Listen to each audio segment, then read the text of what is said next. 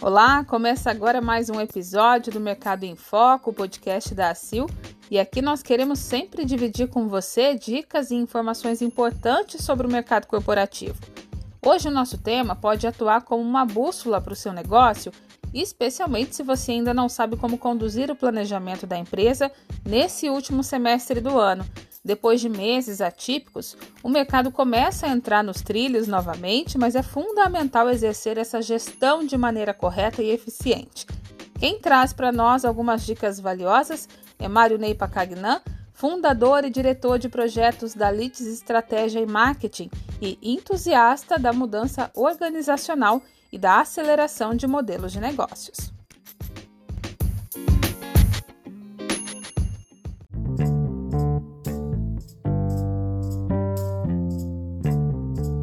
Bom, Marionei, então, queria agradecer primeiramente né, sua participação aqui com a gente e já te dar as boas-vindas né, no podcast da Sil.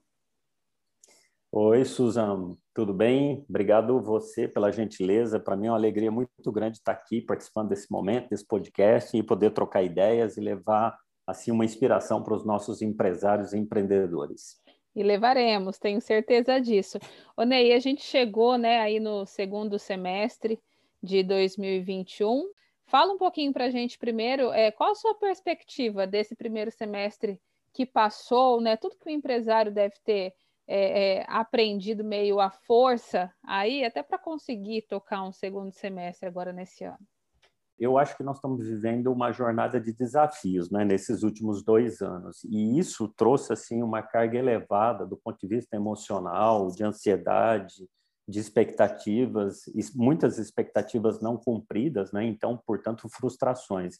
Eu acho que o empresário e a sociedade como um todo têm vivido isso, e isso tem dificultado muitas vezes né, o desenvolvimento dos trabalhos e a manutenção assim dos negócios. Né? Mas, independente assim dessa torrente de emoções que todo mundo viveu, eu acho que a gente tem uma aprendizagem grande, uma aprendizagem humana né, que nos mostrou que nós temos que realmente também nos reinventar e sermos mais resilientes, mais disciplinados, né, mais atento a esses detalhes da vida que passam e que às vezes não não voltam com certeza.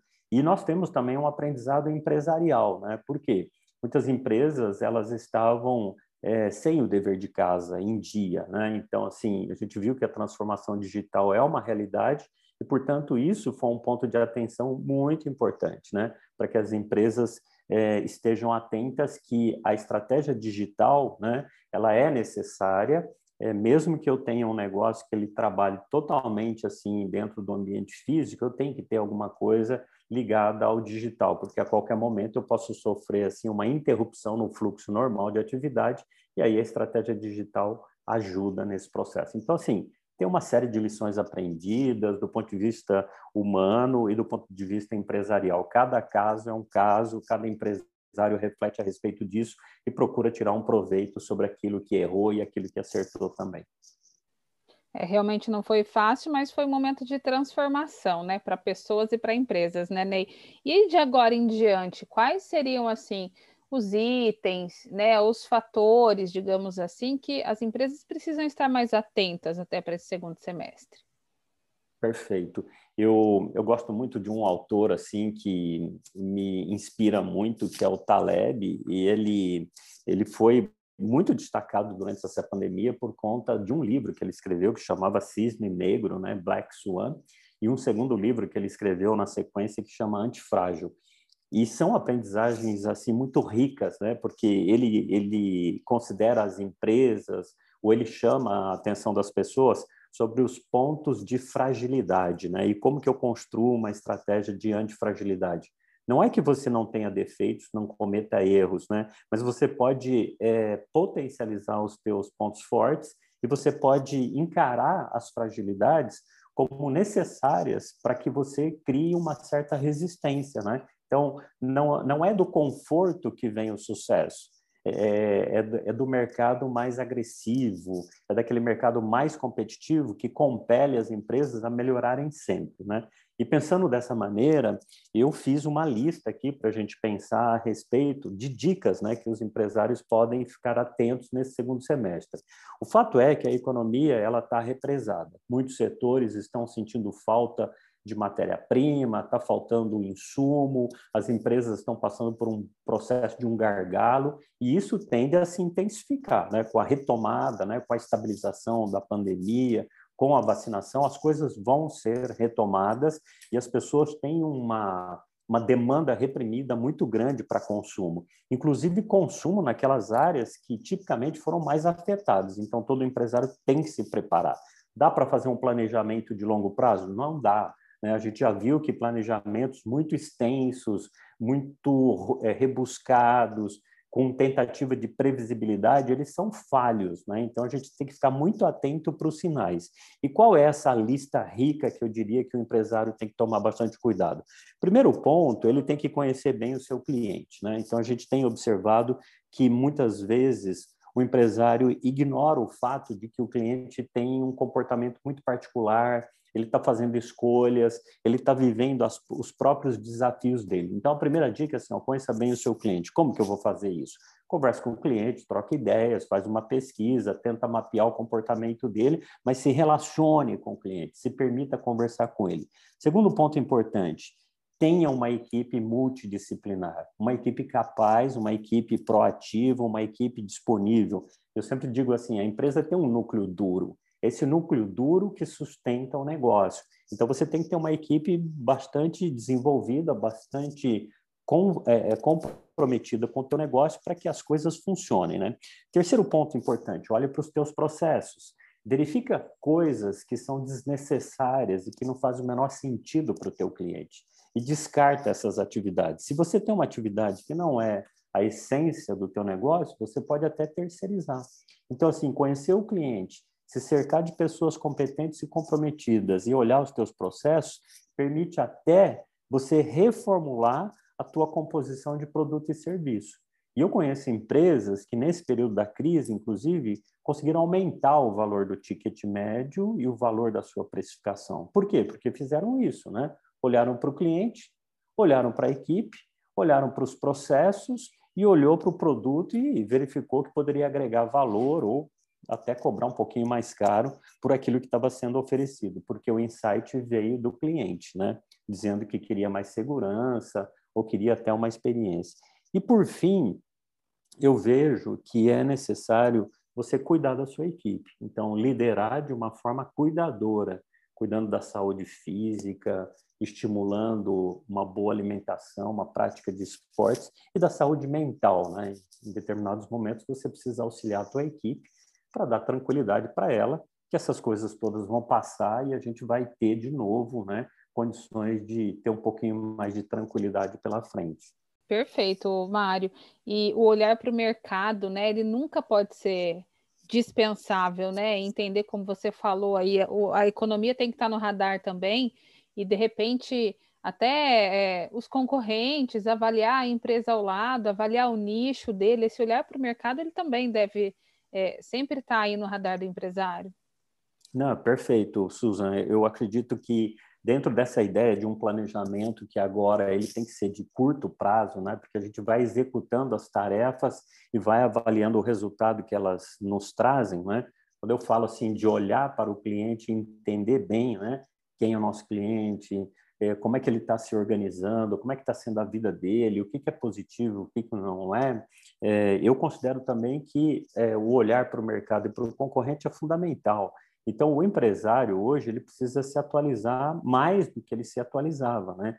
E hoje você tem uma, uma, uma quantidade enorme de informação circulando pelos canais digitais e você tem que selecionar isso. Então, não dispensa a necessidade do empresário de fazer uma capacitação, de reciclar seus conhecimentos, de aprender com os concorrentes. Né? A gente aprende muito com os concorrentes. Por isso que é importante você ter bons concorrentes competindo no teu mercado. Eu considero que a qualificação dos teus concorrentes ela contribui para o teu desenvolvimento como pessoa, como empresário, né? como empreendedor. Né? Quando você tem um mercado muito morno, é, isso não te impulsiona, isso não te desafia. São os desafios né, que constroem a nossa antifragilidade. Não, legal. Eu acho que a gente ainda está um pouco longe de dizer também que o empresário está numa posição confortável, ainda não está é, é, é, desafiador o cenário, e isso faz também com que os planejamentos tenham que ser mais a curto prazo, como você mencionou, né, Ney?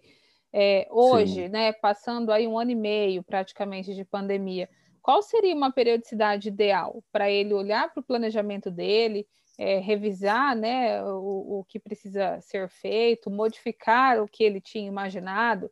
Enfim, qual seria um espaço de tempo que você acha adequado? É, eu acho que isso é bacana, né? Então, hoje, normalmente a gente orienta as empresas a fazer um planejamento de pelo menos um ciclo de três a cinco anos, né? Porque muitas mudanças estruturais elas dependem de capitalização, de, de, é, de recursos, né? Então, assim, se eu pretendo criar uma expansão do meu negócio, ou uma estabilização do meu negócio, ou um lançamento de uma nova é, de um novo produto. É, isso não se faz da noite para o dia, né? Eu preciso de um, de, um, de um lapso de tempo de três a cinco anos, né? Então, essa era a orientação de três a cinco anos. Eu posso até tentar fazer esse planejamento, mas acontece que hoje é, é impraticável você tentar fazer apostas muito longas, dada a fragilidade com que a gente tem vivenciado, né? Mudança cambial, mudança na relação de consumo, de demanda, de valorização de commodities, né? As questões políticas e econômicas. Então, qual a orientação que eu dou para o empresário? Faça um planejamento de pelo menos um ano. Né? Planeje o seu, uh, o seu orçamento, faça uma previsão orçamentária de receitas que você gostaria de ter para o ano que vem, quais são as despesas que você vai ter que encarar como fixa e as variáveis, né? E aí procure estabelecer assim uma relação é, que seja é, executável, né? Então não vou colocar uma meta de vendas que sejam inalcançável, né? Coloca alguma coisa dentro da realidade, daquilo que você entende como como é, é plausível e aí tenta obter ali um, um, parâmetro das despesas que vão acontecer. E aí, em cima disso daí, você constrói os seus projetos, né? De equipar e capacitar a equipe, de oferecer um bom ambiente de trabalho, de revisar os seus processos, né? De talvez investir um, uma verba no relacionamento digital com o teu cliente, né? Então, eu diria que um planejamento anual com acompanhamento mensal, né? Não adianta eu fazer um planejamento e não olhar para ele, né? Então, eu estou prevendo receita e despesa e tenho alguns projetos ali para impulsionar para eu alcançar essa receita. Eu faço um acompanhamento mensal, né? Crio lá uma cesta de indicadores e digo assim, ó, todo mês eu vou olhar para esses indicadores. Se eu estou avançando ou não estou avançando se eu estou extrapolando ou não estou extrapolando. Então, essa é a melhor receita de bolo que a gente conhece de planejamento, juntar o planejamento orçamentário com o planejamento de vendas e os controles de despesas e execução de projetos. Bacana, você até citou né, alguns projetos já que entram é, dentro desse planejamento. Quando a gente fala em planejamento estratégico, ele é diferente ou ele está aí no meio? Porque a gente fala, tem um planejamento orçamentário, vendas, aquele planejamento de gestão, né? Como eu vou gerir o negócio, e aí falo, e vamos rever o planejamento estratégico, indicadores, como que é possível diferenciar tudo isso para é, não misturar muitas coisas, né? E saber exatamente para qual caminho seguir. É, eu acho que assim existe muito modismo, né, no, na área em que as pessoas tentam criar terminologias e inventar termos que eu acho que são desnecessários muitas vezes. Acho que o empresário ele pode ser muito prático nesse assunto, né? Um bom planejamento, o planejamento estratégico é um planejamento que ele é considerado assim um guarda-chuva, né? Debaixo dele eu boto lá o que é o planejamento de vendas para o time de vendas vender, o que é o planejamento lá do investimento em recursos humanos que eu vou fazer, o que é o planejamento da produção, o que é o planejamento de marketing, investimento em mídias sociais e tudo isso. Se o empresário procura organizar por setor a sua empresa, e ele tem lá algumas metas. Ó, oh, o pessoal do, do, financeiro e do administrativo vai trabalhar desse jeito esse ano, com essas regras e com esse, com esse objetivo. O pessoal de produção, isso. O pessoal do marketing e da comunicação digital, assim. E o pessoal de vendas vai vender isso. Pronto, ele já está raciocinando dentro do que a gente entende né, é, como planejamento estratégico. Todos trabalhando com o mesmo propósito, chegar no final do ano e entregar um grande número, né? Então, se todo mundo combinar dessa maneira, você está trabalhando dentro da lógica do planejamento estratégico. Então, o planejamento estratégico é um conjunto de planejamentos menores, né? E que tem como único propósito alavancar a empresa e levar ela para frente, né? Então, basicamente, assim, de uma forma bem é, é isso. Planejamento estratégico junta todos os planejamentos menores, mas sem esquecer do quão importante é o planejamento orçamentário, porque senão a empresa vai perdendo dinheiro pelo ralo, vai gastando dinheiro, né, sem ter um controle. Planejamento estratégico sem planejamento é, orçamentário não funciona. Então, o pessoal da contabilidade, controladoria, tem que trabalhar é, bem alinhado né, com, com essa ideia de construir um planejamento. Não, bacana. O Ney, e, e, claro que né, você já passou por tópicos é, super importantes, até porque não tem como pensar na empresa, negócio, sem pensar também no lado emocional da equipe, né, passando por é, é, todos os setores ali dentro da empresa. É, mas eu queria ver se você tem né, mais algo para trazer para a gente, né, deixar esse espaço para você, é, de repente algum tópico que você ache é, super interessante dividir com os empresários, né, nesse momento, conforme também toda a sua expertise que acompanha diversas empresas por aí, conhece bem a realidade, né, de, de vários segmentos, independente da estrutura, digamos assim, né, eu quero deixar um espaço aberto para você fazer as suas colocações também que você acha que tem para acrescentar. Bom, é, Suzana, eu acho que, assim, também como empresário que eu sou, eu tenho minhas ansiedades, minhas dificuldades também, procuro fazer o meu planejamento e, e, e orientar minha equipe, né, para buscar o resultado que nós precisamos para manter a empresa. Eu acho que a empresa hoje é uma comunidade, né, ela é um, é um ente vivo, na verdade, que reúne tantas, é, tantos sentimentos, né, as pessoas têm sentimento de pertencimento, de engajamento, de alegria, de frustração por trabalhar num projeto e às vezes não dá certo. Mas eu sempre digo assim, o empresário é, é, é esse sujeito, né, destemido que se propôs a montar um negócio para ter dor de cabeça o resto da vida dele. Então, assim, se você é empresário, a despeito das dificuldades todas, né, acho que a gente tem que se revestir de energia positiva, de crença em Deus, você precisa acreditar em alguma coisa, né? Então, acreditar em Deus, levantar todos os dias com o propósito de ir para sua empresa, para o seu negócio, por mais fragilizado, difícil, desafiador que esteja, mas ciente de que você está cumprindo um papel muito, muito importante.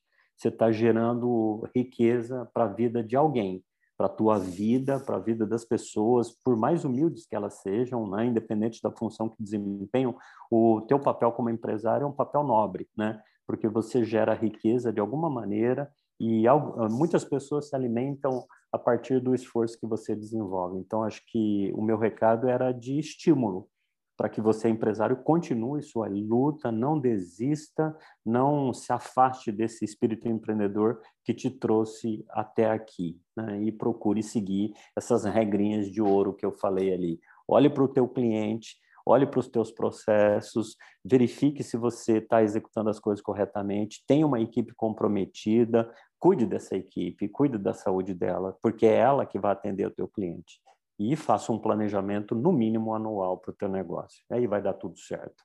Tenho convicção disso. Não, perfeito. Nada melhor mesmo do que terminar com uma palavra de otimismo, até porque a gente precisa olhar mais para o copo cheio, né, Ney? E não para o copo vazio, né? Como com desespero, Perfeito. né? Como vem é. acontecendo é. tanto. Vamos olhar o segundo não. semestre com mais expectativa, né? Com certeza, teremos um segundo semestre de muitas vitórias, se Deus quiser. Legal, Ney, quero agradecer mais uma vez sua atenção com a Sil, sempre solícito aí, né, é, em trazer essas dicas para a gente, para a gente, é, para o empresário, né, para o empreendedor que está no dia a dia com o seu negócio, né, a Sil também está sempre de portas abertas e temos muitos outros temas para debater também, mas hoje eu agradeço a sua atenção para falar com a gente um pouquinho sobre esse tema tão importante.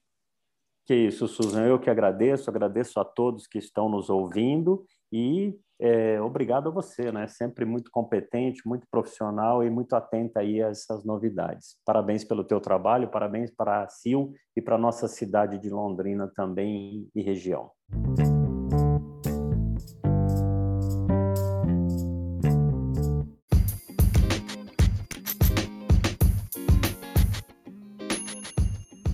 O episódio de hoje fica por aqui. Aproveite todas essas dicas e também para compartilhar o conteúdo com outras pessoas. E logo nós retornamos com um novo tema para você. Até mais!